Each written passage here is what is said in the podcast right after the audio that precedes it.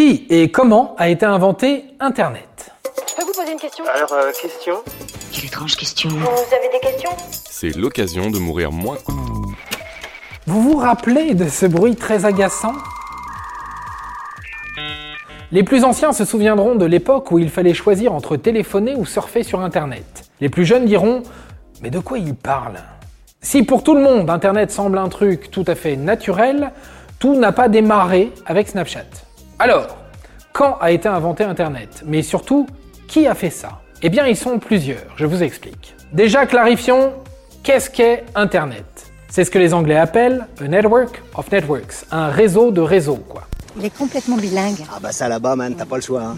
Et derrière la naissance d'Internet, il y a donc une envie, celle de relier les gens et les machines entre elles, afin que tout ce petit monde puisse communiquer.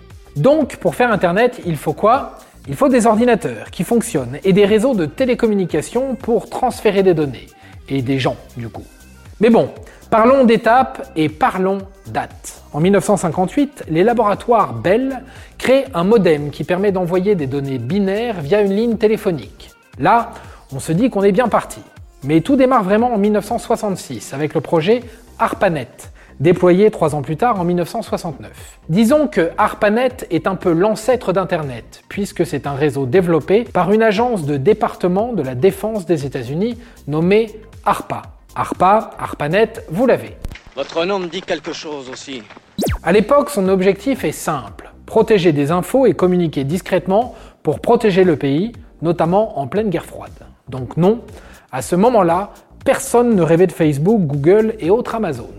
En 1971, 23 ordinateurs sont reliés sur ARPANET. Dingue, non? Et c'est là qu'intervient notre homme, du moins une des figures centrales du développement d'Internet, un certain Ray Tomlinson, ingénieur américain qui parvient à envoyer le premier email. Il développe alors deux programmes pour l'ARPANET, un pour envoyer des messages écrits et un pour envoyer des fichiers. Mais tout ça reste toujours très confidentiel. Bon, puisque tout se présente bien, la National Science Foundation, une entité de l'administration américaine, bosse aussi sur cette histoire de réseau, histoire de développer l'ARPANET et d'aller plus loin dans le game. C'est là que l'on commence à utiliser le TCP/IP. Le quoi?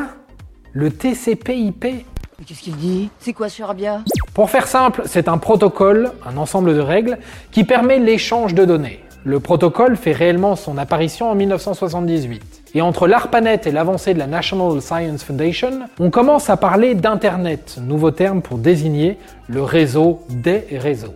Mais ce qui va tout changer, c'est l'apparition du World Wide Web, notre fameux WWW, qui sort de derrière les fagots en 1991.